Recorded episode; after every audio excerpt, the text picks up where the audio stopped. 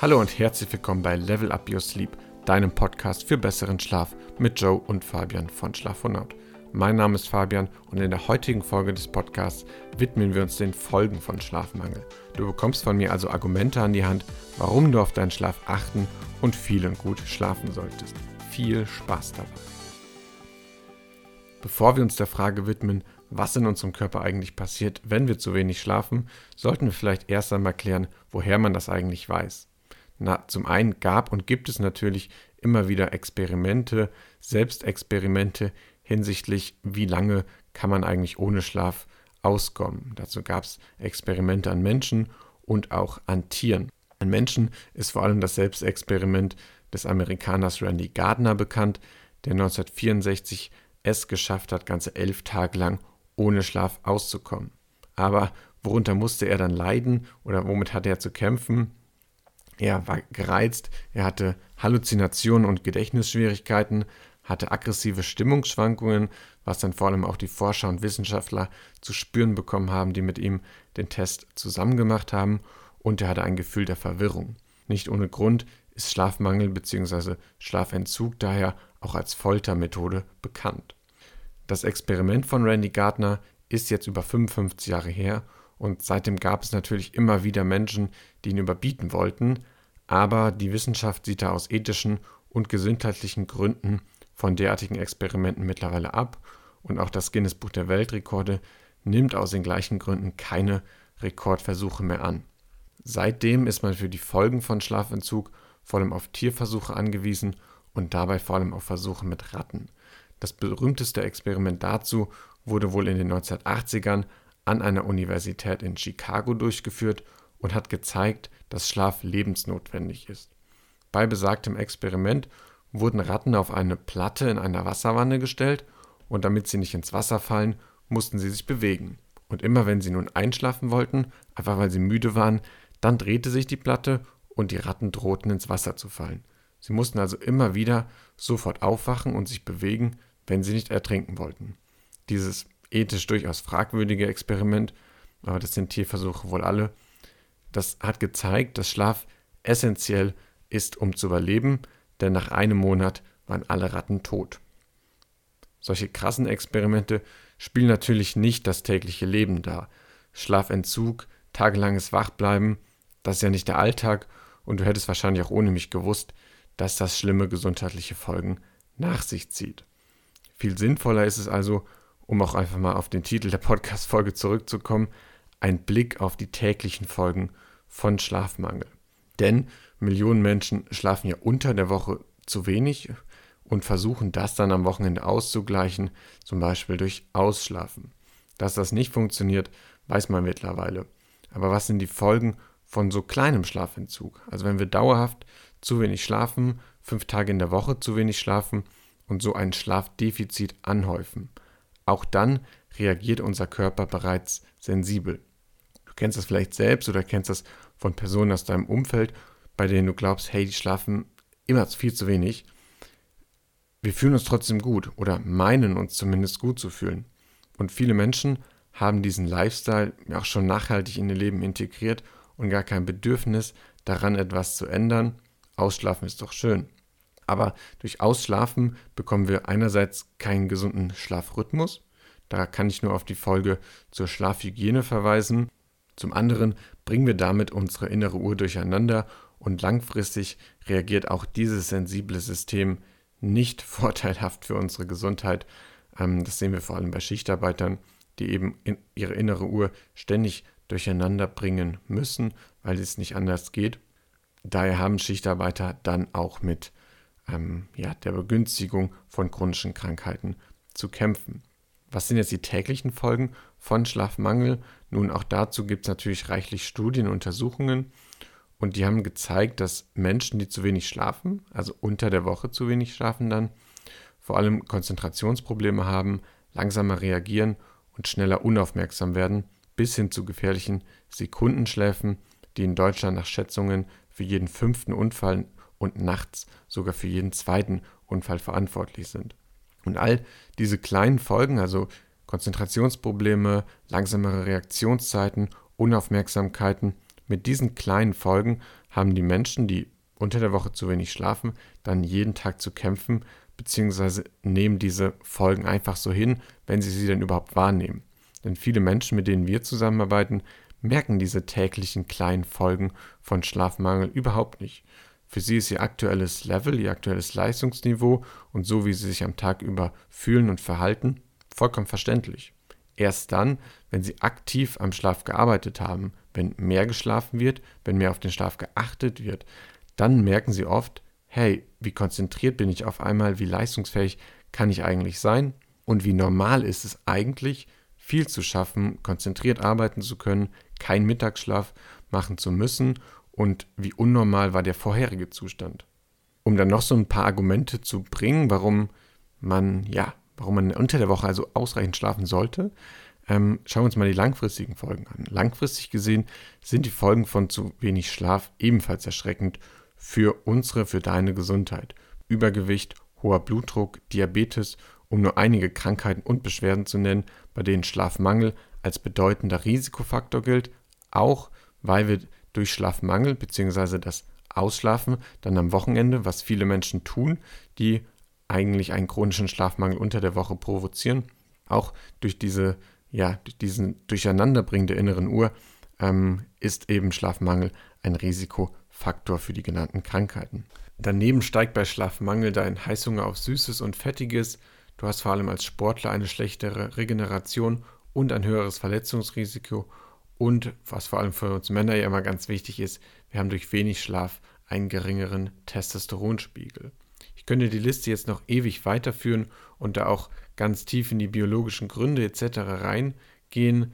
Ähm, Mache ich jetzt an dieser Stelle nicht. Wenn du da noch mehr erfahren möchtest, warum das alles so ist und noch viel mehr erschreckende Konsequenzen für deinen Körper, für deine Gesundheit, ähm, wenn du zu wenig schläfst, dann gebe ich dir an dieser Stelle einmal eine Buchempfehlung mit. Das ist das Buch Why We Sleep von Matthew Walker, ist ein Forscher aus den USA. Kann ich dir nur empfehlen, ähm, das einmal durchzulesen. Das ist für mich eines der besten Bücher rund um das Thema Schlaf. Ich packe dir das in die Show Notes bzw. in die Beschreibung hier auf YouTube. Einer seiner Kernaussagen ist, the shorter you sleep, the shorter your life. Also je kürzer du schläfst, desto kürzer ist auch dein Leben. Wer dann äh, nach der Lektüre des Buches und auch nach dieser Podcast-Folge noch stolz darauf ist, zu wenig zu schlafen oder mit wenig Schlaf auszukommen, ganz ehrlich, dem kann ich nicht mehr helfen. Aber warum hat Schlafmangel eigentlich einen so großen Einfluss auf unsere Gesundheit, also einen so großen negativen Einfluss auf unsere Gesundheit? Warum das alles so ist, das ähm, haben wir uns auch vor allem nochmal in Folge 2 und 3 ähm, angeschaut. Also warum langfristig Schlafmangel ähm, viele Krankheiten begünstigt weil in Folge 2 und 3 haben wir uns ja einerseits die Aufgaben von Schlaf angesehen, aber vor allem auch, was in der Nacht alles konkret in unserem Körper passiert, mit den Hormonen und wie komplex das Zusammenspiel ist. Und dieses komplexe System, das unseren Körper in der Nacht vor allem repariert und regeneriert, das benötigt ausreichend Schlaf und vor allem ausreichend Zeit, diese Regenerationsprozesse durchzuführen. Und da ist es ja nur logisch, dass bei Schlafmangel und damit nicht ausreichend Zeit und zu wenig Schlaf dieses sensible System für unsere Gesundheit seine Arbeit nicht vollständig erledigen kann und wir damit anfälliger für gesundheitliche Probleme sind. Besonders zeigt sich das am sogenannten glymphatischen System, das zwar noch nicht hundertprozentig erforscht ist, dessen Bedeutung für unsere langfristige Gesundheit bis ins hohe Alter als gesichert gilt. Denn das glymphatische System, das ist im Tiefschlaf vor allem dafür verantwortlich, Giftstoffe aus dem Gehirn zu transportieren. Kann es das nicht ausreichend tun, zum Beispiel weil du zu wenig schläfst, dann lagern sich bestimmte Eiweiße ab im Gehirn und die gelten heute als Mitverursacher für Alzheimer. Ich denke, das wollen wir alle vermeiden. Aber Schlafmangel hat natürlich nicht nur persönliche gesundheitliche Folgen, sondern auch gesellschaftliche. Um zwei Beispiele zu nennen, 1989 verunglückte zum Beispiel ein Öltanker vor Alaska und sorgte damit für eine der schlimmsten Umweltkatastrophen. Und im Nachgang stellte man dann fest, dass die verantwortliche Person in den Tagen zuvor nur jeweils sechs Stunden geschlafen hatte und vollkommen übermüdet war. Und auch hinsichtlich der Verkehrsunfälle wissen wir heute, beziehungsweise sind die Schätzungen dahingehend, dass am Tag jeder fünfte und in der Nacht jeder zweite Unfall auf Sekundenschlaf und damit in der Regel auch auf Schlafmangel zurückzuführen ist. Aber wir müssen gar nicht in diese Extreme gehen, um zu erfahren, was Schlafmangel für weitere gesellschaftliche Auswirkungen hat. Denn gesellschaftliche Folgen zeigen sich ja nicht nur dann, wenn jemand stirbt oder eine Umweltkatastrophe passiert. Schlafmangel führt zu Konzentrationsproblemen, zu Unproduktivität und für die Anfälligkeit von Krankheiten. Und die Folgen daraus lassen sich ja vor allem dann im betrieblichen Kontext in der Wirtschaft sehen, wenn Unternehmen auf einmal mehr Fehltage haben, weil die ganze Belegschaft sich nicht um ihren Schlaf kümmert, weil die Belegschaft Konzentrationsprobleme hat, weil in anderen Unternehmen auf den Schlaf geachtet wird und die Mitarbeiter daher konzentrierter und produktiver sind. Das sind natürlich dann auch ja, Konsequenzen, die sich auch in monetär messen lassen. Da gibt es auch Studien und Hochrechnungen zu, was Schlafmangel bei Mitarbeitern eigentlich für ähm, ja, monetäre Konsequenzen, für monetäre Schäden in Unternehmen verursachen. Besonders Betrieben sollte also viel daran gelegen sein, dass sie sich mit dem Schlaf ihrer Mitarbeiter auseinandersetzen und ausgeschlafene Mitarbeiter fördern. Daneben sorgt Schlafmangel natürlich noch zu weniger Kreativität, weil wenn wir den Schlaf verkürzen, dann bekommen wir weniger REM-Schlaf, weil REM-Schlaf vor allem in der zweiten Nachthälfte stattfindet. Und REM-Schlaf ist auch so die Schlafphase, die für unsere Kreativität zuständig ist. Wir haben mit einer schlechteren Gedächtnisleistung zu kämpfen, wenn wir zu wenig schlafen. Und vor allem haben wir eine nicht ausreichende emotionale und mentale Erholung.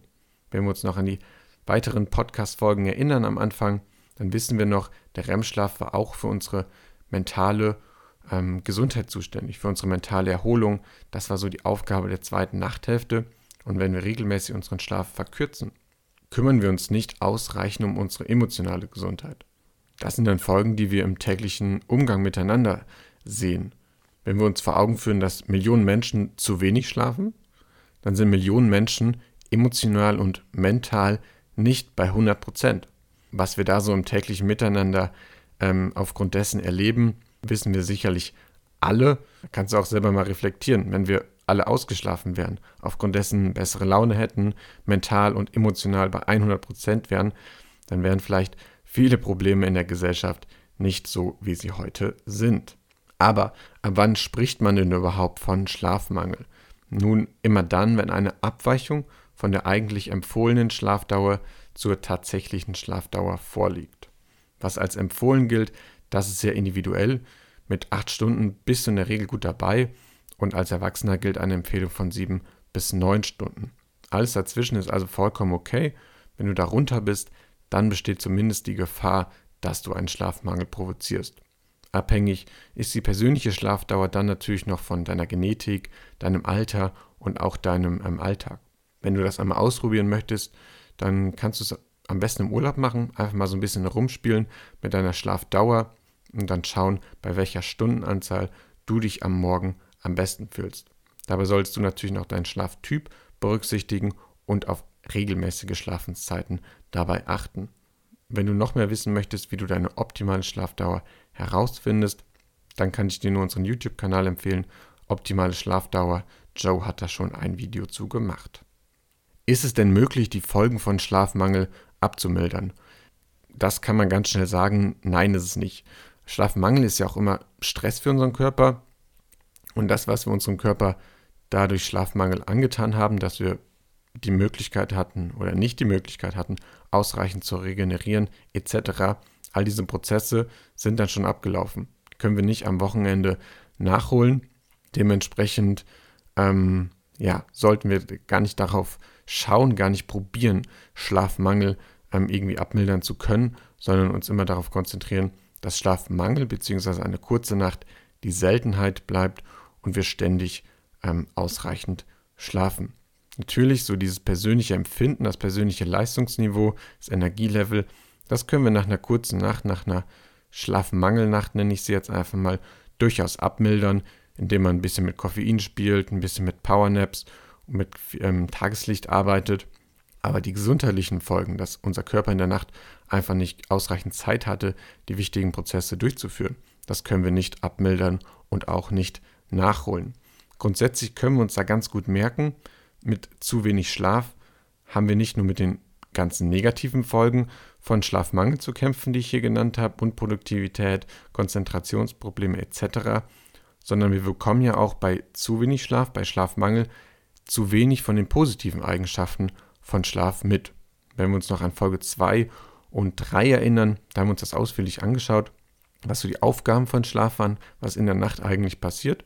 Ganzen positiven Dinge wie Gedächtnisbildung, äh, Muskelwachstum, Regeneration der Zellen, dass wir gut aussehen, dass wir unser Gewicht halten können und so weiter und so fort.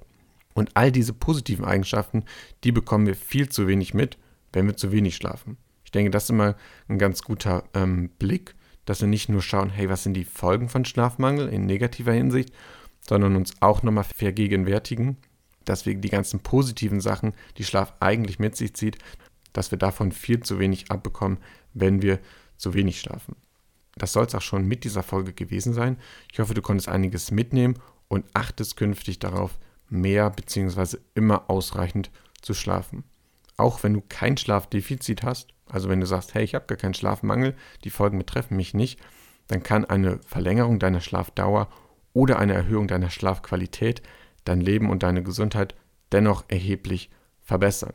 Denn eine Sache möchte ich hier noch unbedingt auf den Weg geben, dass du auch auf deine Schlafqualität achtest. Schlafqualität ist noch wichtiger als die Schlafdauer. Wir können sechs Stunden gut schlafen. Das ist natürlich erheblich besser, als wenn wir acht Stunden schlecht schlafen, bei denen wir uns gar keine Gedanken gemacht haben, ähm, wie wir ja, schnell einschlafen können, wie wir unsere Durchschlafprobleme minimieren und so weiter und so fort, wie wir unsere Raumtemperatur entsprechend steuern und alles, was dazugehört. Deswegen ist mir wichtig, achte auch immer auf die Schlafqualität und nicht nur auf die reine Schlafdauer. Aber ich denke, zur Schlafqualität werde ich auch noch eine separate Podcast-Folge machen. Wenn du sonst noch weitere hilfreiche Tipps und Anleitungen benötigst, dann hör unbedingt in die weiteren Podcast-Folgen rein oder schau auf YouTube. Dort findest du über 100 Videos rund um das Thema Schlaf und natürlich auch in unserem Buch. Wenn du sonst Fragen hast, mit uns zusammenarbeiten möchtest oder ein sonstiges Anliegen hast, schreib einfach eine Mail an podcast.schlafonaut.de oder kommentiere unter diesem Video falls du bei YouTube dabei gewesen sein solltest. Die Links zu den Studien, vor allem zu der Studie mit den Ratten, mit dem Experiment von der University in Chicago, habe ich dir unten reingepackt. Und dann würde ich sagen, tu deinem Körper etwas Gutes, schlaf gut und bis zum nächsten Mal. Dein Fabian von Schlafonaut. Ciao.